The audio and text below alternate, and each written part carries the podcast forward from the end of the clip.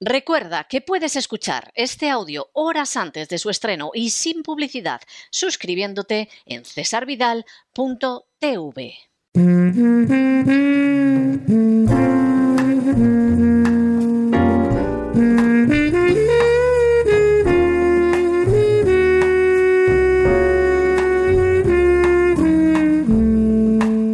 La biblioteca con Sagrario Fernández Prieto.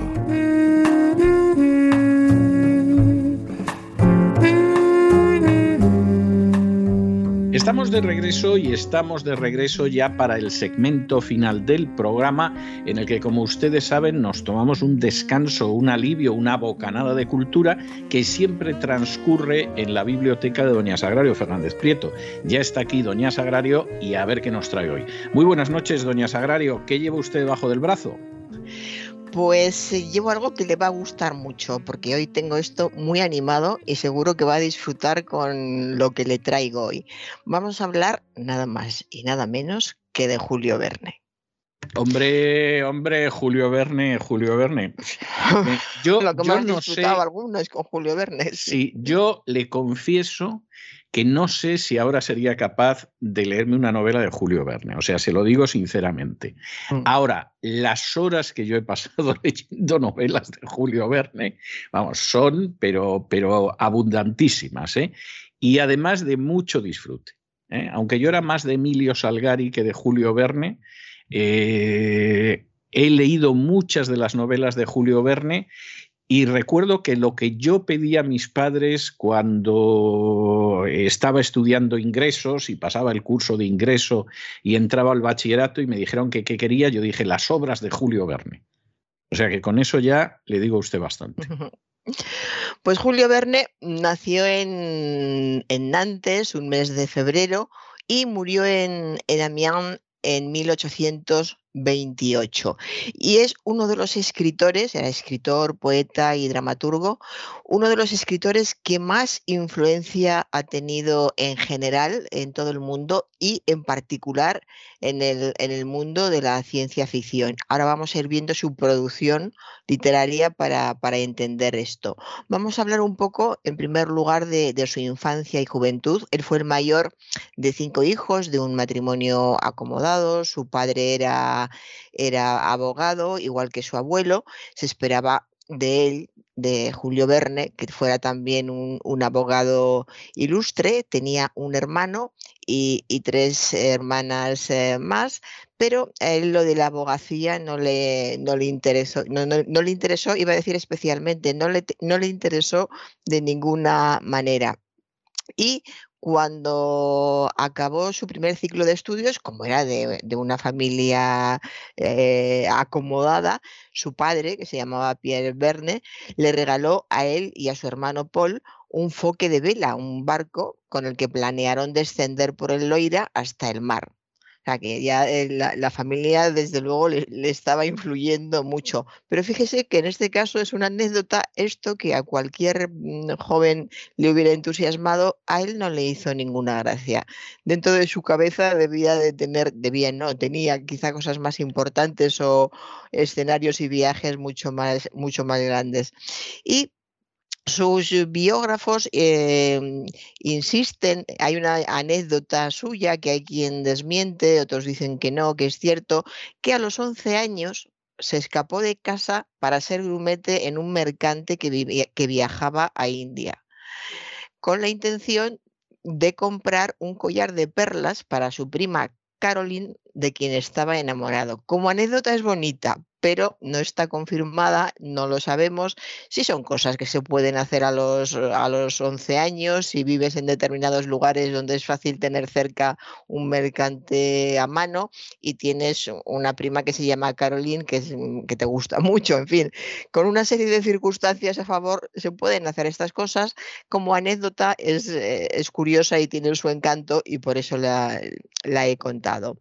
Y em, en 1840, 46, bueno, ya se iba viendo que a él le, interesaba la poesía, le interesaba mucho la, ciencia, coleccionaba, esto sí es, está confirmado, muchísimos artículos científicos, en su casa estaba, había, estaba llena de artículos de, de este tipo y tenía una curiosidad que muchos analistas de su obra han juzgado como enfermiza por todo lo que fuera ciencia y por este, este tipo de, mundo y, esos artículos que se publicaban en, revistas.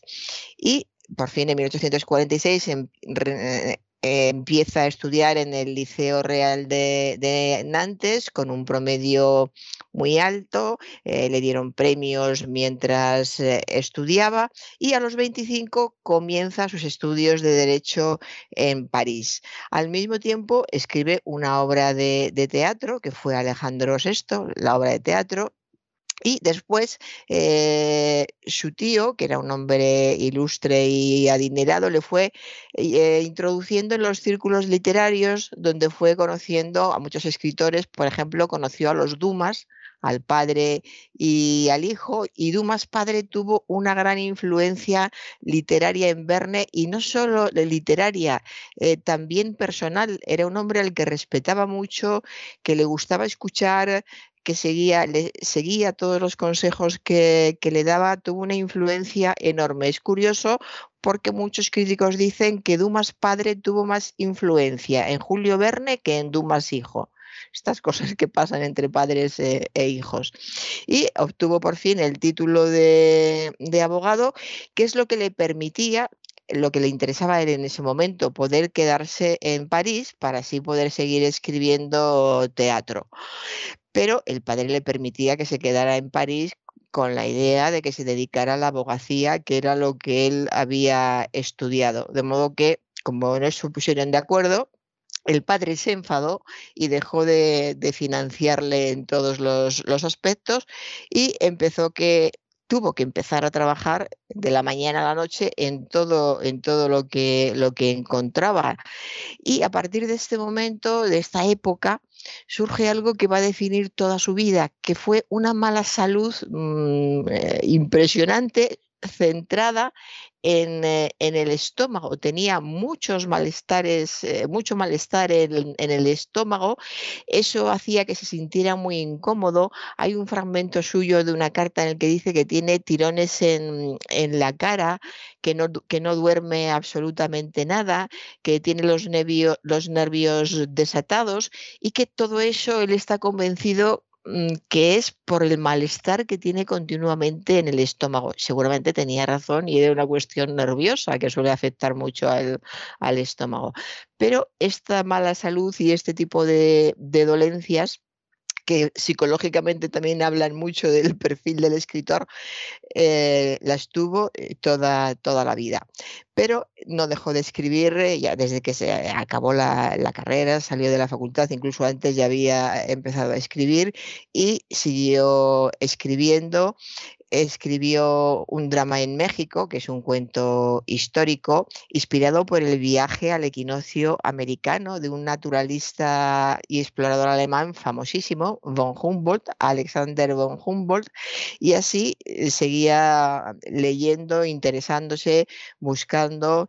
Eh, mientras tanto, eh, se casó con una mujer viuda con, dos hijos, el matrimonio que él consideraba que le, que le iba a centrar, que iba a tener tranquilidad, pues bueno, el matrimonio salió mal y le desesperó, le desesperó todavía más y le dolía más el estómago y se encontraba aún peor es curioso la cantidad de rasgos comunes que hay con cualquier ser humano. Estas cosas si no las hemos vivido personalmente, conocemos a alguien que ha tenido problemas de estómago que casi siempre han, terminado en, úlcera y sabemos el malestar que se siente y las cartas que se, escribían, se escribían en la época en que se escribían cartas, las cartas a la madre contándole con todo detalle lo que le pasa.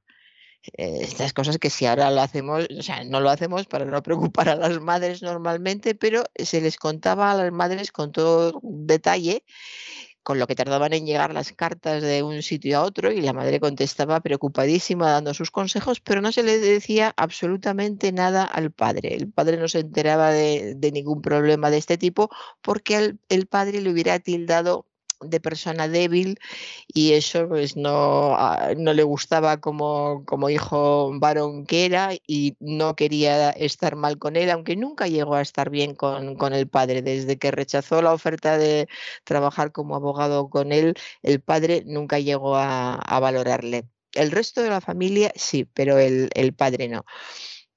Y eh, se pasó la vida viajando. Tenía además ahora más ganas de viajar desde que se casó para huir de la vida familiar. Mm, recordemos que se casó con una viuda que tenía dos hijos y luego tuvieron dos más.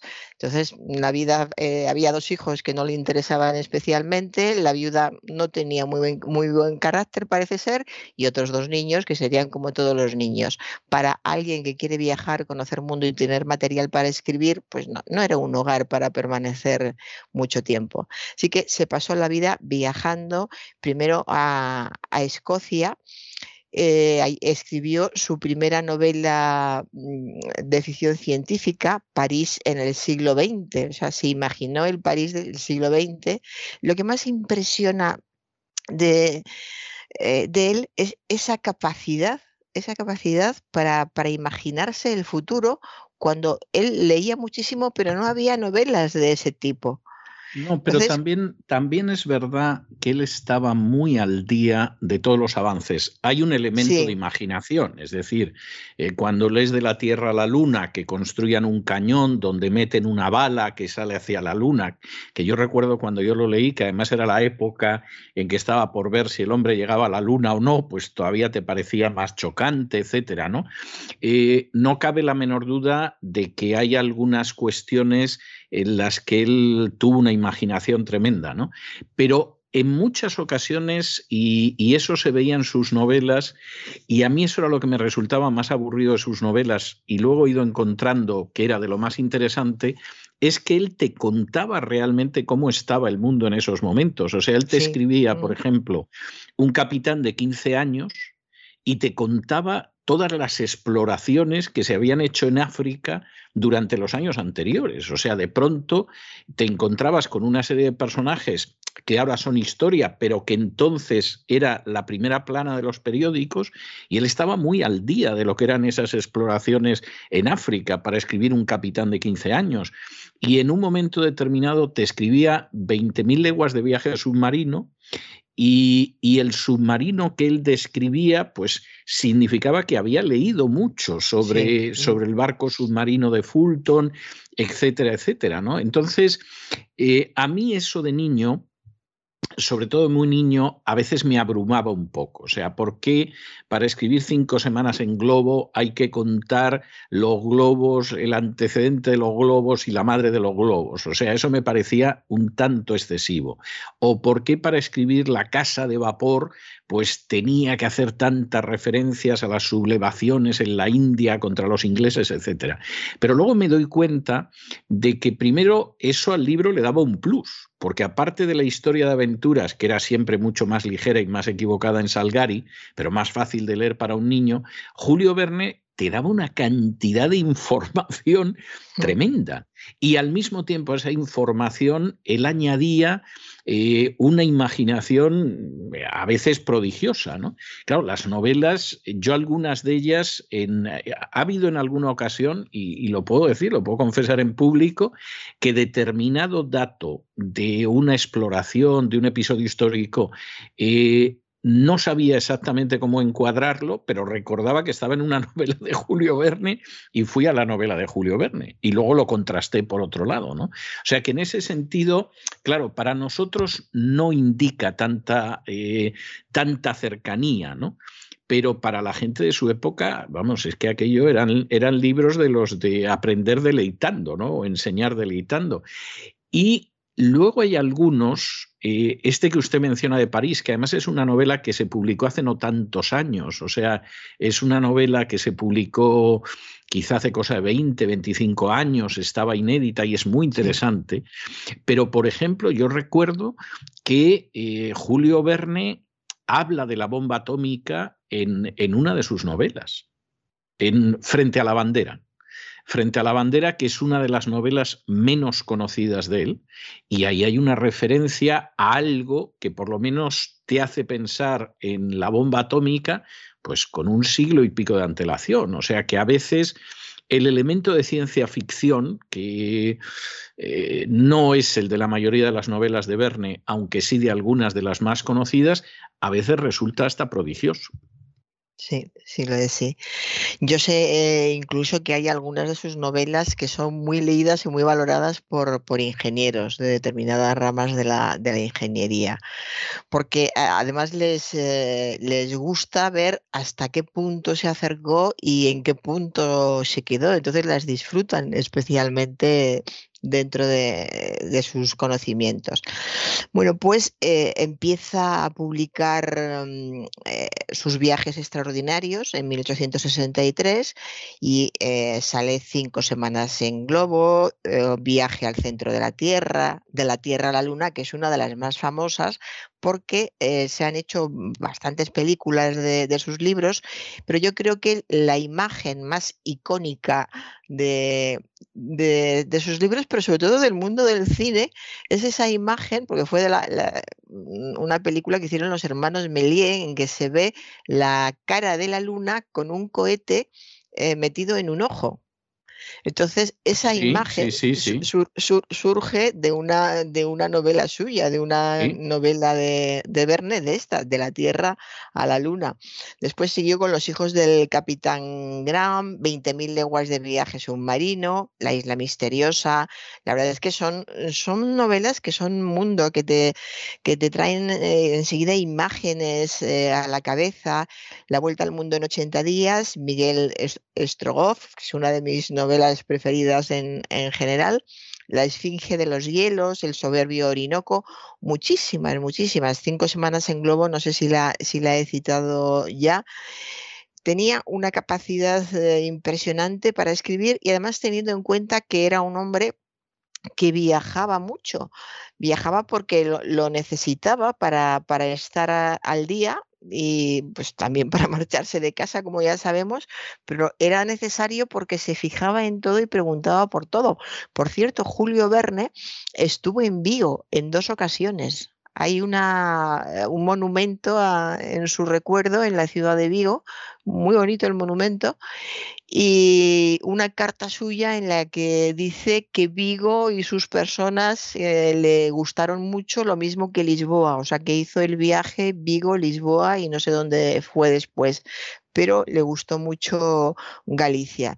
Y así eh, fue eh, continuando sin dejar de viajar en la medida de sus posibilidades y eh, al mismo tiempo eh, escribiendo, que tiene mérito, o sea, tanto escribir con tan pocas paradas. Quiere decir que escribía en, pensiones, en hoteles, en cualquier sitio donde, donde parara. Escribió también un, libro menos conocido sobre Abraham Lincoln y su, asesinato, que ese es menos conocido porque no sé con qué nombre se ha traducido eh, al, al, español. En inglés, en inglés sería Impey Barbicane, pero no sé cómo se ha traducido al español, es decir, que le interesaba absolutamente eh, todo. En, eh, cuando, por ejemplo, Barbie Kane además es el protagonista de La Tierra a la Luna. Ah, el de La Tierra a la Luna. Sí, es el pues protagonista, es el mismo personaje. Y... Pues la de Abraham Lincoln, no sé cuál puede ser el título. No, no, puede que se llame Ipe Barbicane y que a lo mejor narre el asesinato de la de... Pudiera ser que curiosamente, curiosamente, como eh, en España cuando se tradujo a Verne existía todavía la costumbre de mantener el apellido como en el original, pero eh, traducir al español el nombre, el Ipey Barbicane, como el Ipey no tiene un equivalente en español, lo tradujeron al español como Víctor Barbicane y se, queda, se quedó el traductor tan ancho. ¿eh? O sea, es una de estas cosas. Hay una cosa de Verne que eh, no es muy conocida, salvo aquellos que hemos leído muchas de las novelas de Verne. Yo no estoy seguro de haberlas leído todas, pero casi todas con seguridad sí. Y es que a veces hay personajes que aparecen en otras novelas. Es decir, por ejemplo, eh, si yo digo el capitán Nemo, todo el mundo lo identifica con 20.000 leguas de viaje submarino, porque es uno de los protagonistas centrales de 20.000 leguas de viaje submarino. Pero el capitán Nemo vuelve a aparecer en la isla misteriosa. Y de hecho es clave para entender todo lo que pasa en la isla misteriosa. Los misterios de la isla misteriosa, pues al final se anudan en la persona del capitán Nemo que vuelve a aparecer. Y eso sucede con algunas otras de sus novelas. Es decir, hay personajes que vuelven a aparecer. Eh, en el caso de E.P. Barbicane, es el protagonista de La Tierra a la Luna, es el protagonista de Alrededor de la Luna, mm. que es la segunda parte de, de La Tierra a la Luna, y eh, yo ese libro en concreto no lo conozco, pero no me extrañaría nada que el personaje vuelva a aparecer y que lo ubicara en las cercanías del asesinato de Lincoln. Ese, por ejemplo, yo no lo conozco, ese no lo he leído.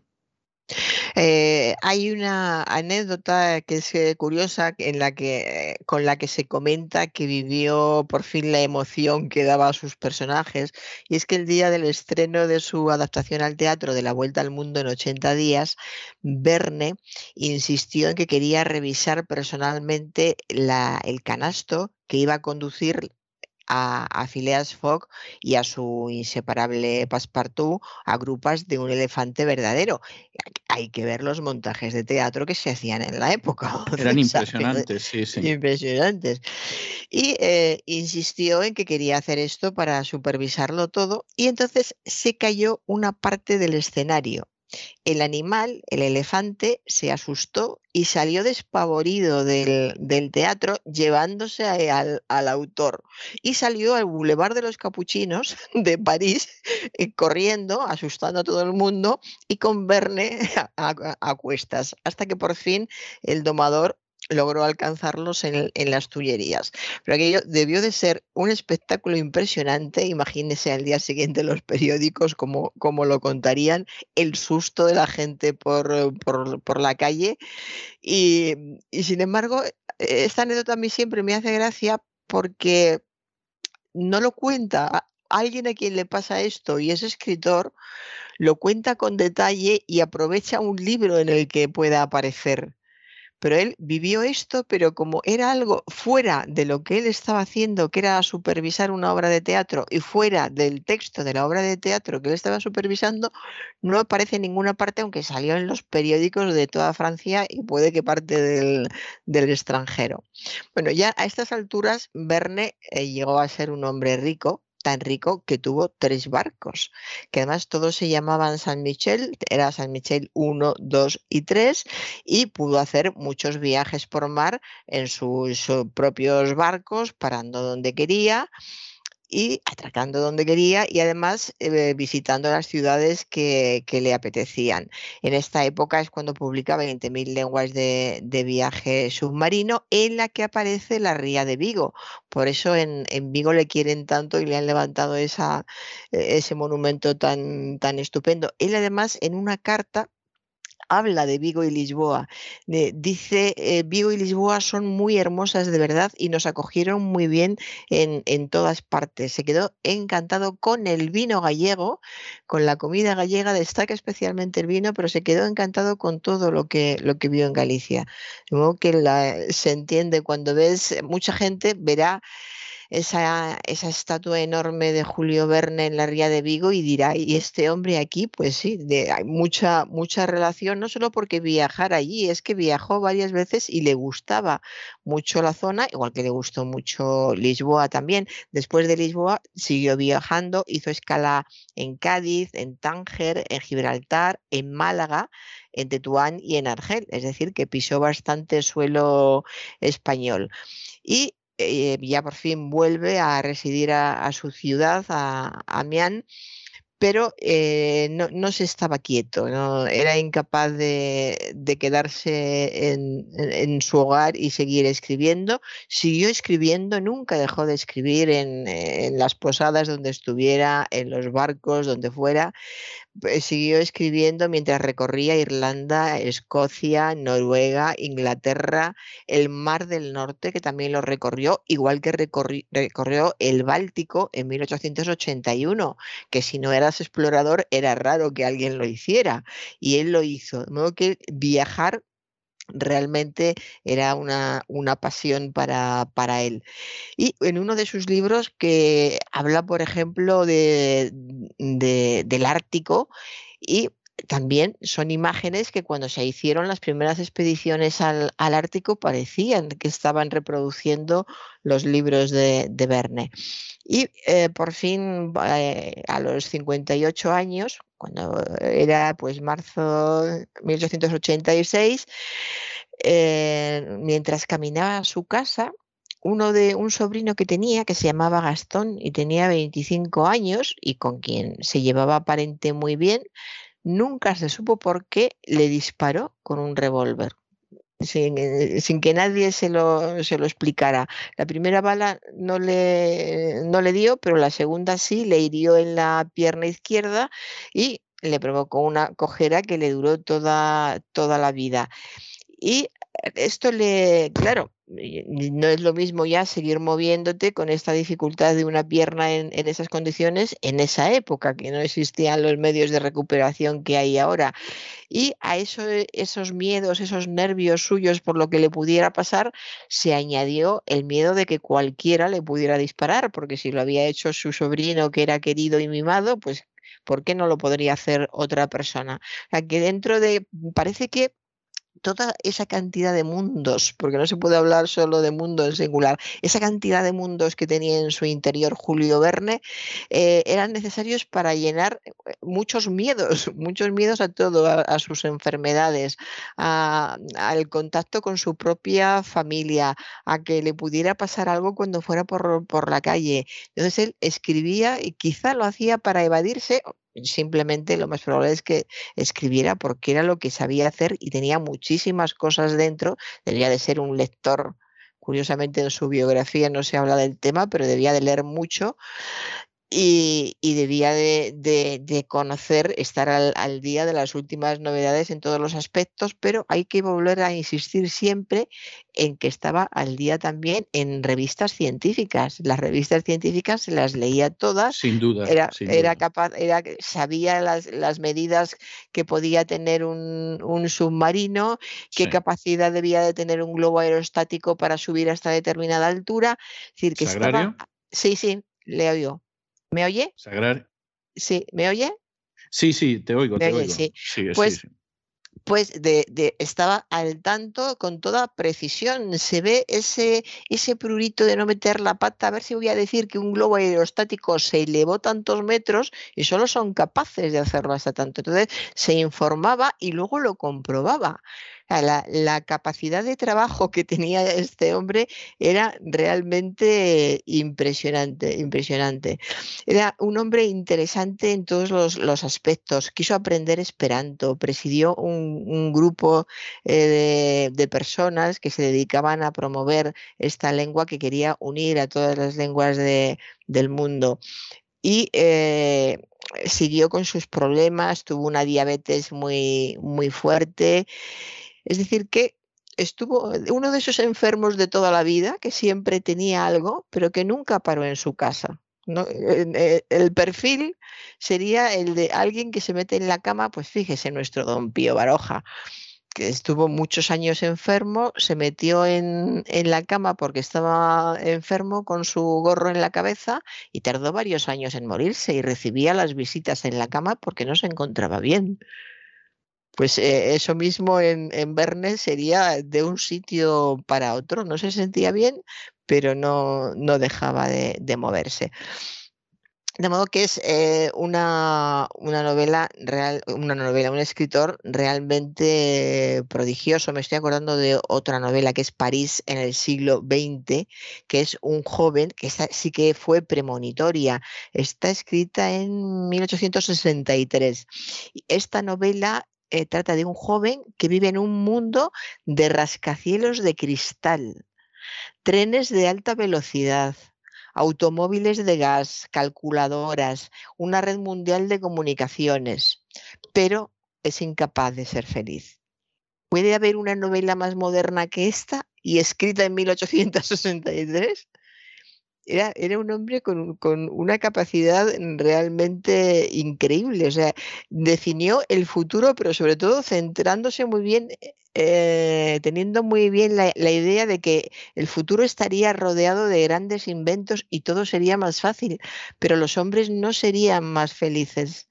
Eh, de hecho, se consideró una obra tan pesimista que su editor de siempre dijo que era demasiado pesimismo para, para su carrera y, y, que esperara 20 años más para publicarla, que ese no era, no era el momento. Entonces lo, lo, guardó, sí, lo guardó, eh, guardó el manuscrito en una caja fuerte y al cabo de muchos años fue descubierto el manuscrito por su bisnieto en 1989 y no se publicó esta novela que él escribió en 1863, no se publicó hasta 1994, donde ya no resultaría tan moderna. Claro. Claro, es cuando yo la leí y además muy interesado en ver lo que contaba y es además cuando, eh, por eso le decía antes que la habían publicado hacía pocas décadas, porque yo recuerdo cuando mm. leí la novela, me impresionó, seguramente cuando él la escribió era muchísimo más impresionante, ¿no?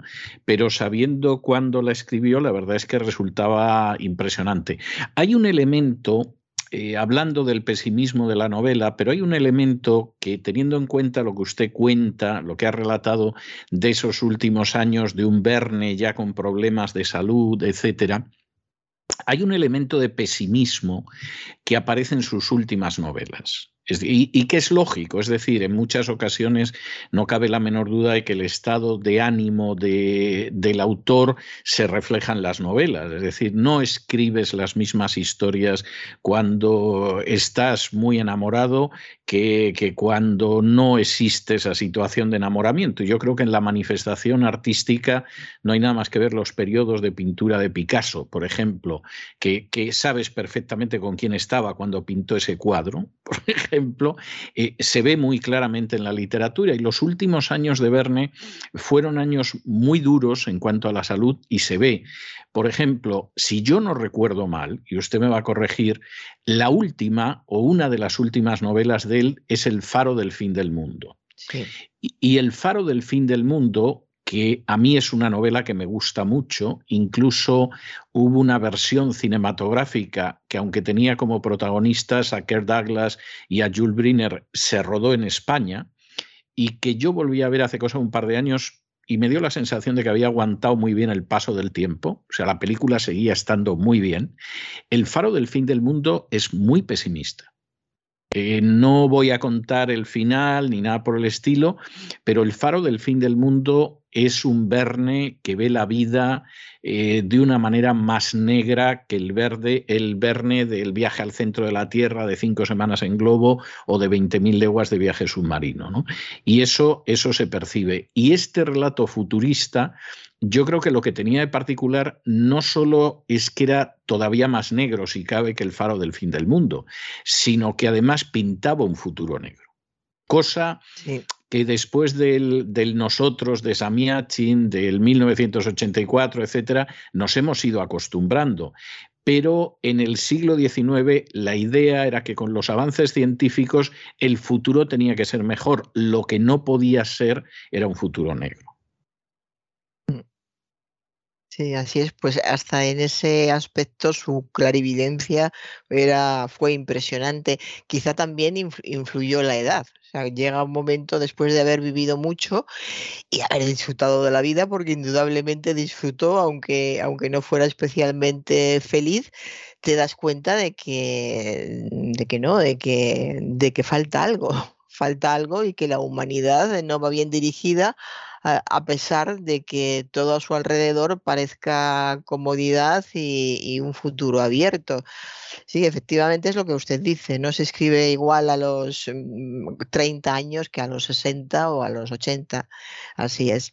Bueno, y ahora vamos a, dentro de, seguimos con Julio Verne para recomendar una novela juvenil. Yo voy a recomendar no mi novela eh, preferida de, Julio Verne, sino una de mis novelas eh, preferidas en general, porque yo la leí siendo muy pequeña, y yo creo que fue ahí, fue ahí donde yo empecé a tener interés por, por, por, Rusia, por el territorio ruso, y me pareció un lugar exótico al que, al que me parecía muy apetecible ir. Estoy hablando de Miguel Strogoff, el, correo del zar, que inicialmente llevaba en el título eh, Miguel Strogoff, Moscú, Irkutsk, porque eh, el argumento lo que hace es relatar la variedad de, de territorios, de peligros y de sufrimientos que el protagonista tiene que superar para cumplir la misión que le ha encomendado personalmente el mismo zar.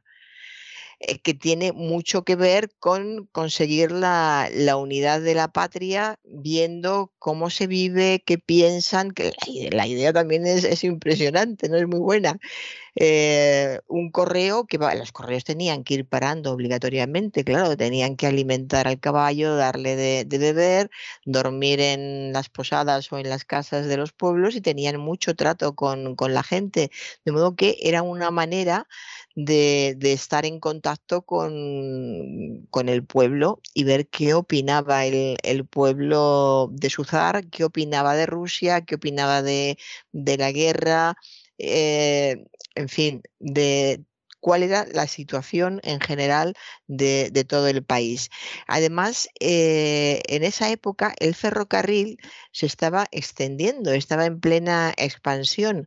Así que eh, la primera parte del viaje se realiza más cómodamente porque se realiza en, ferrocarril, pero una vez finalizado este, esta parte del camino es cuando comienza realmente la esencia novelesca de, la historia, porque entonces todos los personajes que aparecen, eh, hasta eso está medido, los personajes hablan más, tienen más relación, cuando se para el caballo y se entra en la fonda que cuando se está dentro de un tren y hay una breve parada. Y entonces es cuando se muestra todo, todo el carácter ruso, los sentimientos. Eh, seguramente algunas cosas son muy variopintas porque no consta que él estuviera en, Rusia, pero de cualquier forma a mí el libro me, me pareció apasionante y, yo lo recomiendo. Se lo he recomendado siempre a, los, eh, a, la gente joven, a los chavales, alrededor de 10 años más o menos, según el nivel, el nivel lector. Se puede leer desde 8, 10, 12 incluso. Sí. Yo lo leí, eh, Miguel Strogoff me lo regaló mi abuela y era un tomo donde se veía a Miguel Strogoff enfrentándose a un oso armado solo con un cuchillo. ¿eh? Ese, fue el mío, sí. Y, de Bruguera. Eh, no, este no era de Bruguera, era de otra editorial, pero lo del oso. pero era, del mismo estilo. Efectivamente, era, era. Y entonces, eh, yo recuerdo que me lo regaló mi abuela, yo debía de tener entonces, calculo que en torno a los ocho años, lo devoré o sea, a mí me pareció eh, maravilloso. Me acuerdo hasta de los dos corresponsales pelmazos, que uno se llamaba Enrique Blount y otro Alcides Jolivet, y por supuesto de Nadia y todo lo demás. A mí me pareció una novela maravillosa eh, que luego yo volví a releer en alguna ocasión más y siempre que la he vuelto a releer me ha gustado muchísimo. O sea, Miguel Strogoff, que por cierto le adelanto que ese apellido no existe en ruso. Yo tengo la sensación de que Julio Verne quizá escuchó el Stroganov, que sí es un apellido ruso, le debe parecer muy largo y se quedó en Strogoff. Pero es curioso que Vamos a ver, Julio Verne, que es un personaje eh, en cuyas novelas aparecen franceses, pero aparece gente de todo tipo. ¿eh? Y entonces tenía una aversión clarísima hacia los alemanes, cosa comprensible en un francés, o sea, esto es obvio, eh, tenía una visión bastante favorable a los rusos, cosa comprensible, porque históricamente siempre ha habido una alianza entre Francia y Rusia, ocasionalmente han chocado en el campo de batalla, pero históricamente siempre han sido grandes, grandes aliados, y entonces los personajes eh, de rusos, pues eh, los suele retratar con mucha simpatía eh, Julio Verne, y los ingleses dependía de cómo se llevaban en ese momento con Francia. Es decir, eh, podían salir bien en las novelas, en algunos casos, y en otros casos, como hubiera algún choque colonial entre los dos imperios, en esa novela ya no quedaban tan bien parados. De los americanos en general también tenía una buena impresión, porque era ese mundo al otro lado del Atlántico, etc. Y es curioso que Julio Verne escribió algunas novelas que ahora se considerarían políticas, que a mí me parecen buenas novelas, pero que son muy poco conocidas. Por ejemplo, en un drama en Livonia, que yo es una novela que me impresionó mucho y que habla pues de, del choque en, en, fin en la zona del Báltico entre la población germánica y la población rusa por supuesto la población rusa es la buena y la germánica es malísima y perversa. Y yo recuerdo esa novela perfectamente de un drama en Livonia. O, por ejemplo, alguna otra de, de las obras en que eh, hay un elemento de carácter eh, patriótico, por decirlo de alguna manera. Había una novela eh, yo creo que era Los Hermanos Kip, no estoy seguro del todo, pero creo que sí, pues la leí pues mire usted, hace medio siglo, pues más de medio siglo, en la que había una referencia al Canadá y lógicamente en el Canadá los buenos eran los de origen francés y los canadienses malos eran los de origen inglés. Y claro, te contaba la historia del Canadá a beneficio de inventario galo, a beneficio de inventario francés.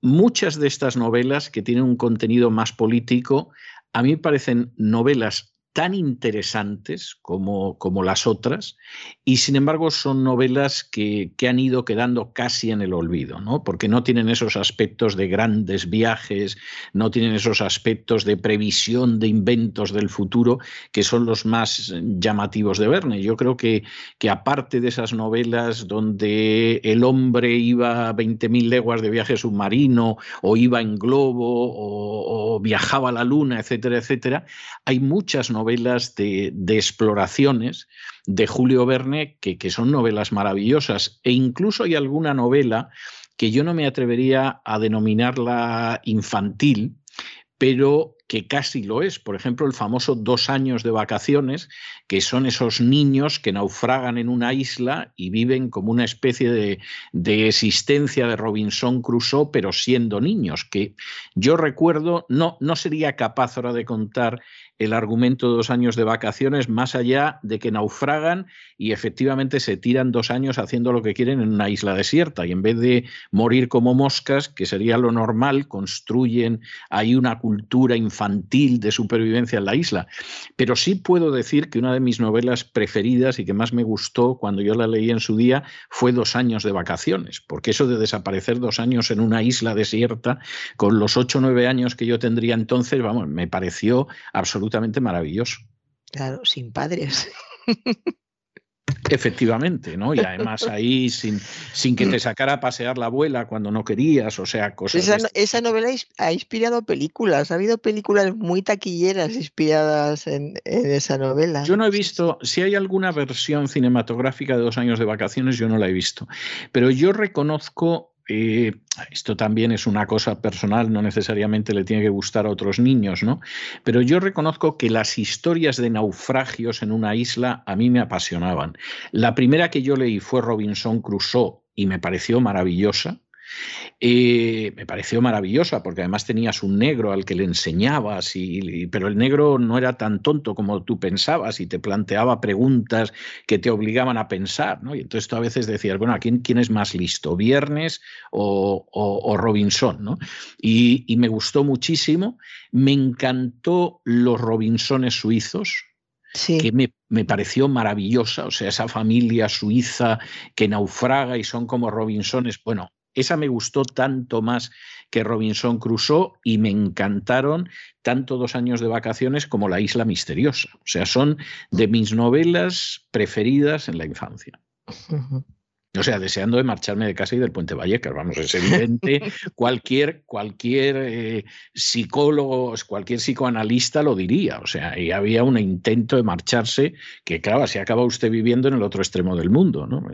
Venía de la infancia, seguramente. Muy bien, don César. Pues eh, hasta aquí hemos llegado. Pues me parece muy bien. Yo le he reservado un tema muy especial.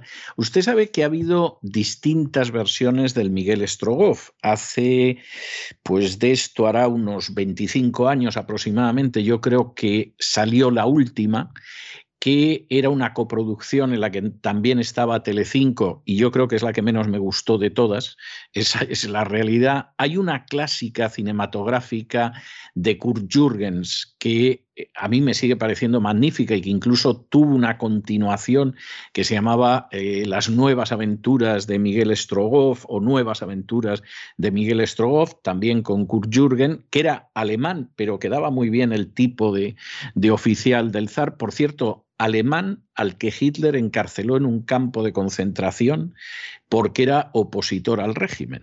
¿Eh? Él era piloto de la Luftwaffe, de la aviación de guerra alemana, y en un momento determinado los nazis lo metieron en un campo de concentración. Luego nos hemos hartado de verlo de oficial nazi en multitud de películas.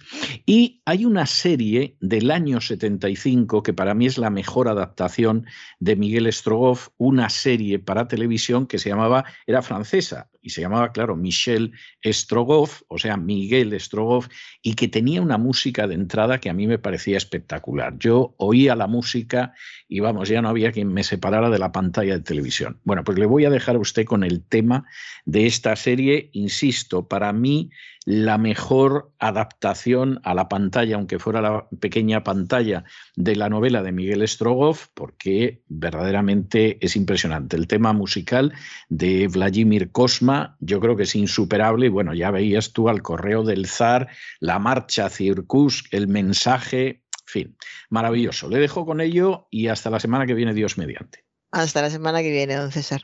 Y con estos compases verdaderamente épicos del tema sonoro original de la serie Miguel Strogoff, hemos llegado al final de nuestra singladura de hoy del programa La Voz. Esperamos que lo hayan pasado bien, que se hayan entretenido, que hayan aprendido una o dos cosillas útiles y los emplazamos para mañana, Dios mediante, en el mismo lugar y a la misma hora. Y como siempre, nos despedimos con una despedida sureña.